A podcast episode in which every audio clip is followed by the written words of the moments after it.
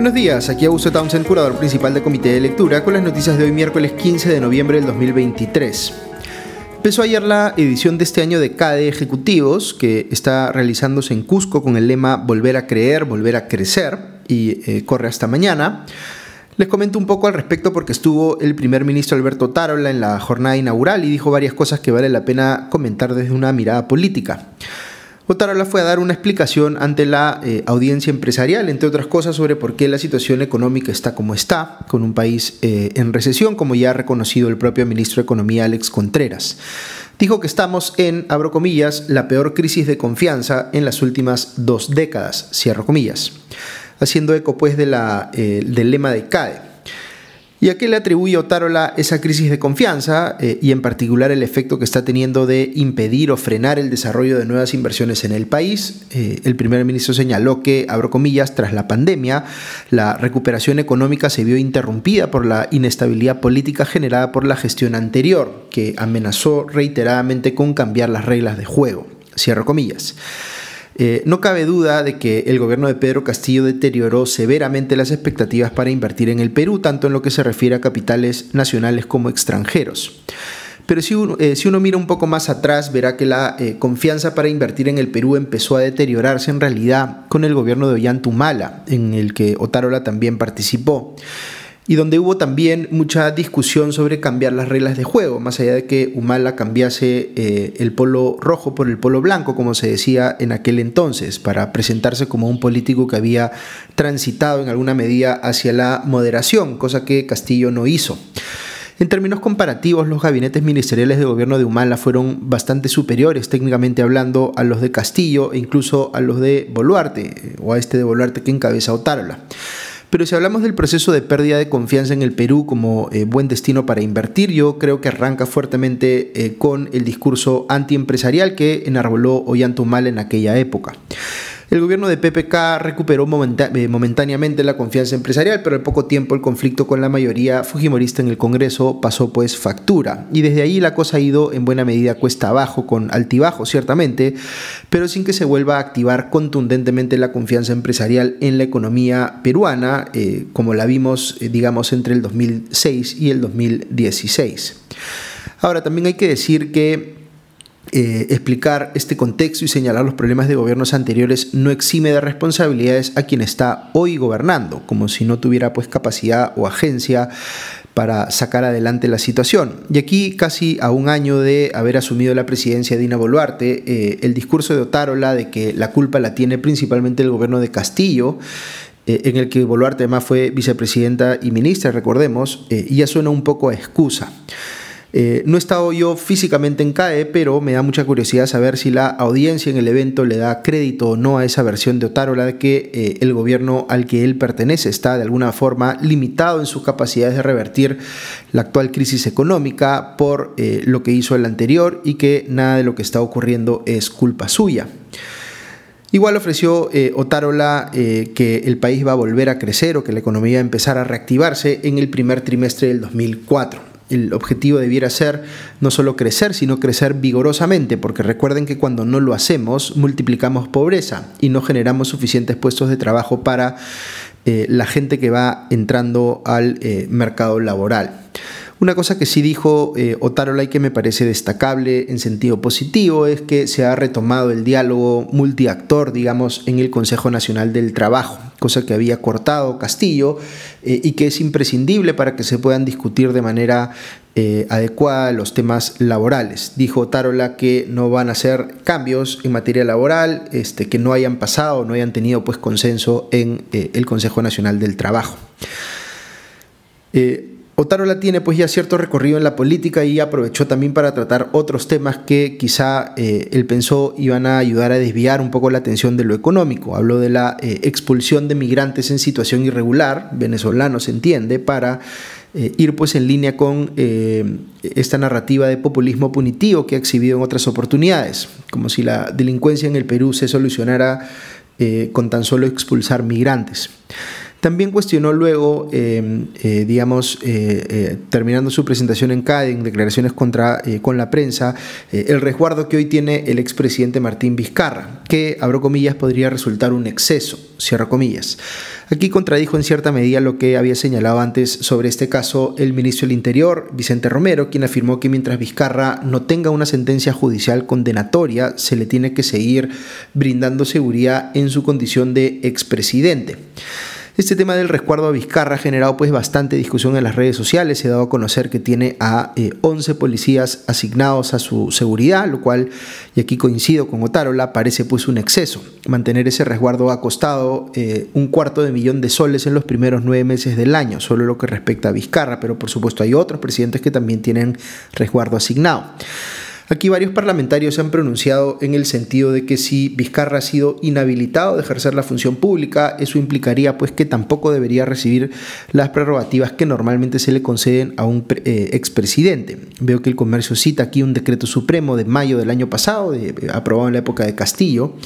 que dispone justamente que ese, eh, ese resguardo se suspenda eh, temporalmente por inhabilitación. Eh, a mi criterio, Vizcarra debe perder ese beneficio y se tiene que entender por qué se le estaba brindando pues, en violación de una norma expresa. Sin embargo, veo que también hay quienes eh, opinan en sentido contrario y argumentan legalmente que eso no se puede hacer hasta que no se agoten las impugnaciones que ha presentado Vizcarra contra las inhabilitaciones en su contra.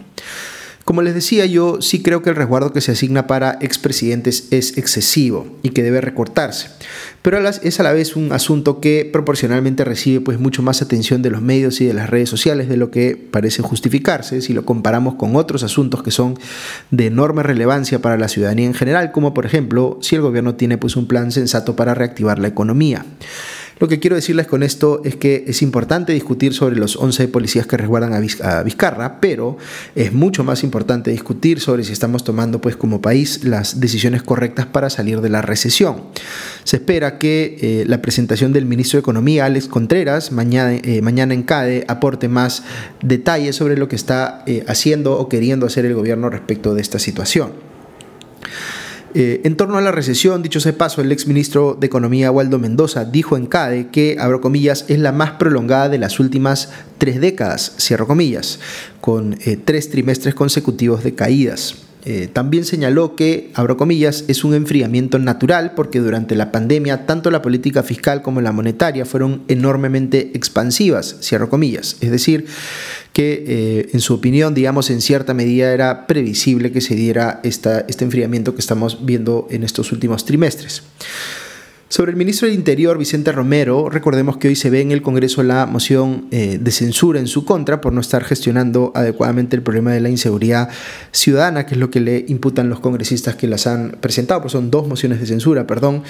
Eh, veo en la República que se ha hecho un cálculo de cuántos votos habría en favor de la censura y el diario considera que sí podrían superarse los 66 votos que se requieren para aprobarla. Eh, yo sigo un poco escéptico porque veo que se está considerando, por ejemplo, que la bancada de Renovación Popular votará eh, a favor eh, cuando ha salido hace unos días un comunicado firmado por varios alcaldes de dicho partido, entre ellos el propio alcalde de Lima, Rafael López Aliaga, respaldando a Romero. Así que se me hace un poco dudoso que Renovación Popular vaya a votar pues, en bloque o contundentemente en favor de la censura, pero uno nunca sabe. Sobre Romero, Tarola dijo ayer en CADE que espera que, abro comillas, el Congreso pueda tener una, reflexión y no censurar al ministro, cierro comillas, y que el gobierno eh, lo sigue apoyando, como eh, descartando pues que vaya a haber una renuncia que evite una censura. Me da la impresión de que el gobierno no cree que existan los votos para censurarlo y por tanto eh, está declarando este tipo de cosas.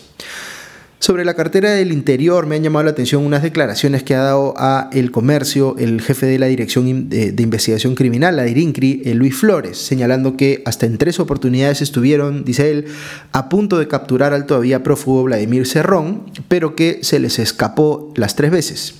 habría que pedirle aquí que precise qué significa haber estado a punto de capturarlo, porque si sabían dónde estaba y no lo detuvieron, pues parecería más bien que ha habido ahí un caso de negligencia. Otra cosa que ha dicho Flores es que hay gente, entre comillas, influyente que estaría protegiendo a Cerrón. ¿Qué significa esto? Gente del propio gobierno. Eh, Flores no puede aseverar pues algo así sin dar detalles y seguramente los congresistas van a exigir que eh, eh, explique a quién se refería. Eh, igual parece que da a entender pues que en la propia policía hay gente que está conspirando para evitar la captura de Cerrón, al menos eso es lo que se lee entre líneas de sus eh, palabras. Eh, igual ha ofrecido arrestarlo antes de Navidad, veremos si cumple su palabra. tiendo a pensar que la posición de la bancada de Perú Libre respecto de la censura a Romero debe estar relacionada pues con si creen que Romero quiere capturar de verdad a Cerrón o no, porque si no fuera esta su prioridad, Perú Libre podría haberse inclinado a votar en favor de que se quede. Cerrón, dicho sea paso, sigue desafiando a Romero eh, desde sus redes sociales. Otro asunto vinculado al sector interior es que se va a discutir hoy en el Pleno del Congreso un proyecto de ley que busca eliminar los cargos de prefectos y subprefectos que, como sabemos, varias veces han sido utilizados por eh, los gobiernos de turno, por gente vinculada a estos para dar favores o eh, aprovecharlos para hacer proselitismo político. Eh, el contexto en el que se discute esto es uno en el cual han eh, aparecido denuncias contra eh, el hermano de la presidenta Nicanor Boluarte y gente de su entorno en la prensa, como digamos el ex prefecto de Cajamarca, Noriel Chingay, de estar aprovechando este último el cargo que tiene de prefecto para hacer proselitismo político en favor del nuevo partido de Boluarte por ejemplo, cobrando cupos supuestamente a personas a las que se les estaba ofreciendo el cargo de subprefectos. El comercio ha sacado un informe que señala que eh, hasta cinco prefectos y subprefectos a nivel nacional han estado colaborando con eh, Nicanor Boluarte para tal fin. Un par de cosas que han pasado en la Comisión de Constitución del Congreso que son importantes. Veo que se acaba de aprobar eh, a ese nivel que se reinstaure la reelección inmediata de alcaldes y gobernadores regionales por un periodo adicional. Yo estoy de acuerdo con esa medida. Eh, justo estoy por sacar en la cuenta de TikTok de Comité de Lectura un video en el que explico por qué debiera reinstaurarse la reelección de congresistas. Por más impopular que esto sea, bueno, ahí les pongo mis argumentos para que sepan más o menos de dónde eh, surge mi opinión al respecto. También veo en el comercio que una mayoría de los miembros de la Comisión de Constitución eh, está a favor de cambiar la regulación de las elecciones primarias para básicamente deshacer esta eh, apuesta que hemos hecho por tener primarias similares a las PASO argentinas, es decir, abiertas, simultáneas y obligatorias, dándole nuevamente a los partidos la posibilidad de que puedan elegir a sus candidatos como la mayoría lo ha hecho siempre, es decir, a dedo por decisión de las cúpulas. Eh, es muy transversal eh, este, esta posición, digamos, de los partidos políticos en contra del modelo de las PASO. Eh, aunque yo les reconozco algunos aspectos muy positivos, les voy a explicar esta semana seguramente en otro video porque creo que sí se debe rescatar el modelo de las PASO y no solamente, digamos, perforarlo como parece que es lo que quieren hacer ahora los congresistas. Un tema importante del Poder Ejecutivo para ir cerrando, el nuevo canciller Javier González Olaechea se juntó en Estados Unidos con el secretario de Estado de ese país, Anthony Blinken, eh, en el marco del foro APEC. Este último lo destacó en su propia cuenta de X, diciendo que Estados Unidos valora su relación con el Perú. No es pues una reunión bilateral presidente a presidente, que es lo que le han venido reclamando a Dina Boluarte por la expectativa que su propio gobierno generó, pero sí es una reunión importante de los eh, dos principales funcionarios en materia de relaciones exteriores de ambos países. Ok, hasta aquí las noticias de hoy. No les voy a hablar de la eh, estatua de César Acuña, de la que se ha estado discutiendo mucho en las redes sociales. Solo diré pues que no es muy elegante mandarse a hacer una estatua de uno mismo para celebrarse en vida. Pero bueno, el culto a la personalidad, como sabemos, es algo eh, muy presente en la política peruana. Ok, que tengan buen día y ya nos escuchamos pronto. Adiós.